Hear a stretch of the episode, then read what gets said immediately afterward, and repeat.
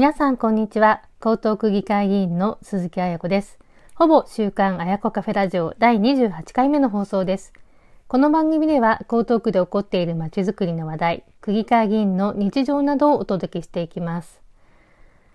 今週一段と寒くなってきましたよね。地元の豊洲駅や辰巳駅などで私も朝のご挨拶するときにあのウールのコートを初めて着ました。まあ、通勤通学の方のファッションチェックなどもやってるんですけれども、まあ、ダウンですとか、まあ、コートですとか、まあ、暖かい装いする方も増えてきたなというふうに感じます。まあ、そして先週の土日は、まあ、江東区民祭りが3年ぶりに開催をされたんですが、まあ、2日間で20万人が来場したというふうな発表がありまして、まあ、区のイベントもあの盛り上がってきました。ま文化の秋、スポーツの秋、イベントの秋、食欲の秋ということで、まあ、様々秋あると思うんですけれども、まだコロナ禍でもありますし、あの気温の寒暖差も激しいので、まあ、お体を気遣いながら皆さんそれぞれの秋を満喫していただきたいなと思います。さて、今回のほぼ週刊あやこカフェラジオでは、あやこカフェの報告を中心に行いたいと思います。10月25日の火曜日には私の癖国座談会第138回あやこカフェをオンラインで開催をしました。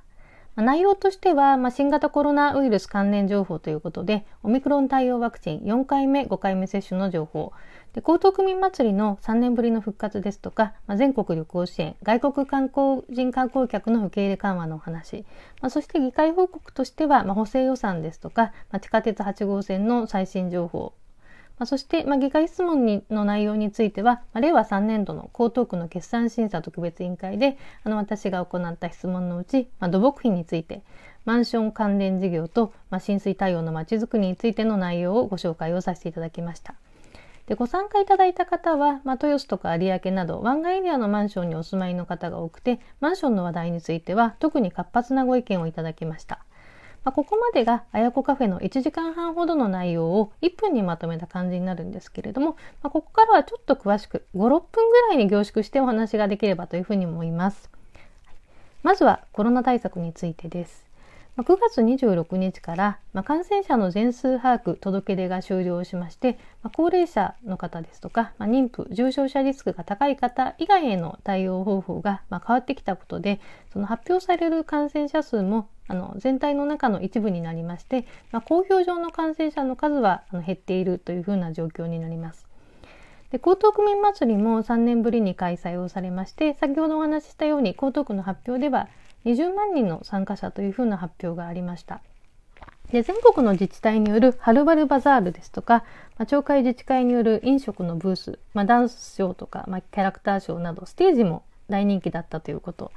まあ、そして、まあ、全国的には、まあ、全国旅行支援ですとか、その外国人観光客の受け入れも緩和され、まあ、GoTo イートも始まるということで、まあ、観光地や街街中などが賑わいを取り戻しているよというふうなお話をしました。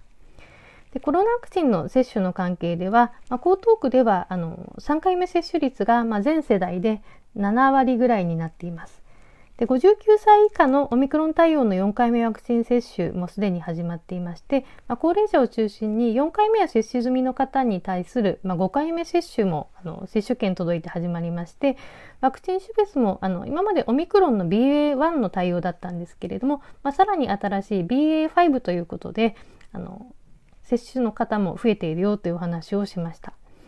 で議会報告については、ま9月14日から開会をされた、まあ、江東議会の第3回定例会が、ま10月21日で閉会をしたということを話しました。で私はその一般質問と補正予算決算審査の質問をしましてあのコロナ関係の補正予算が2回可決をされたということをまず最初にご報告をさせていただきました。まあ、そして、まあ、地下鉄8号線延伸の動きに関しましては、まあ、7月から行われたその区民向けのワークショップのお話ですとかあとはあの地下鉄8号線沿線まちづくり構想の策定の動きそして沿線のあの小学校で、まあ、出前授業ということで、まあ、子どもたちに対して地下鉄8号線のあの概要ですとかあの夢を聞く話を行ったということを話しました。で枝川と仙石の2カ所には中間新駅が整備されるんですけれども、まあ、その費用負担についてはあの一部について、まあ、江東区と東京都がやるんですけれども、まあ、その覚書をあの東京都と江東区の間で締結をするというふうなご報告もしました。で東洋町と豊洲の小学校では、まあ、10月26日と11月6日の2回に分けて地下鉄8夢町トークというイベントを行って、ま、沿線のまちづくりについて、ま、地域の方にご報告をするとともに、ま、ご意見を行う機会があるよということをですねあの私が委員をしております、ま、地下鉄8号線延伸交通対策特別委員会の報告も含めましてお話をさせていただきました。まあ、そして今回特に盛り上がったのが、まあ、マンション政策、まあ、浸水対応のまちづくりに関するあの決算審査の質問のご紹介でした。第25回のあやこカフェラジオでお話しした内容とちょっとかぶるんですけれども、まあ、江東区でも築30年以上の高経年マンションが、まあ、全体の4割あります。で全国的にも課題になっているその築年数の古い高経年マンションの増加とマンション住民の高齢化という、まあ、2つの老いの進行の対策ですとか、まあ、江東区の行っているマンションの管理組合向けのまあ、支援事業、まあ、計画修繕であるとか、まあ、アドバイザー派遣とかそういったものの予算執行率がま低くなっているのでその施策への PR ですとか、ま、利用促進などが必要というふうなお話もしました。都市計画マスタープランに、まあ、新たに盛り込まれたあの浸水対応のまちづくりのあの話もしたんですけれども、まあ、上等エリアが中心で、まあ、これはあの川の氾濫なんかであの避難勧告が出されたエリアになるんですけれども、まあ、水害の危険度が低いとされている深川エリアですとか、まあ、東京湾に面している湾岸エリアなどは計画からあの外れているためにあの江東区の全区域に、まあ、浸水対応のまちづくりを広げていくべきというふうなお話をしました。で今回ご参加いただいた方はそのマンションの管理組合ですとかあの理事会のあの経験者も多くてですねあの踏み込んだご意見もいただきました。でマンション関係に行ってほしい施策としてマンション管理の支援ですとか、まあ、防災だけではなくて、まあ、地域コミュニティ活性化とかそのマンション単位で自治会を作れるようにするということなど、まあ、地域コミュニティの活性化につながりやすくなるようにあの町会自治会の制度を変えていくべきというふうなご意見もいただきました。まあ、コロナ禍でその地域コミュニティのつながりが薄くなってしまったことですとかそのオンラインなどのコミュニケーションの仕方も変わってきて、まあ、昔ながらの町会自治会の存続が難しくなっているということもあって、まあ、新たな地域コミュニティの在り方をまどのようにしていくかについても、ま今後考える必要があるなというふうに考えております。で今回は、まあ、決算審査の土木費の項目でそのマンション関係を所管している住宅課への事業の質問で、まあ、地域コミュニティの質問は、まあ、総務費の地域振興課への質問になるのであの別のあの所管ということで踏み込むことができなかったです。ま、これはちょっと反省点になるんですが、ま、今後はそのマンションコミュニティと自治会などの課題についても、ま、地域住民の声ですとかあの先進的な自治体の事例なんかをもっとあの視察に行ったりとかあの勉強して新たな提案ができればいいなというふうに思っております。で、あやこカフェを始めて、まあ、今回でちょうど6ヶ月になりました。で、あやこカフェとあやこカフェラジオ、まあ、議員活動の、まあ、いい関係ができてきたよということを、まあ、最後にちょっとお話をしていきたいと思います。で私はですね、区議会議員になってから、まあ、12年間、2011年から区政報告座談会のあやこカフェというものを毎月やってきまして、まあ、今回で138回になります。まあ、コロナ禍になってからオンラインでやってるんですけれども、あのさらに新しい情報発信ということで、まあ、5月からほぼ週刊あやこカフェラジオ、まあ、こちらを始めて、まあ、今回で28回目6ヶ月になりましたでインターネットを毎週配信するようになったことであのインターネットラジオですね癖予告座談会のあやこカフェといい相乗効果が出せるようになってきたなというふうに思っております。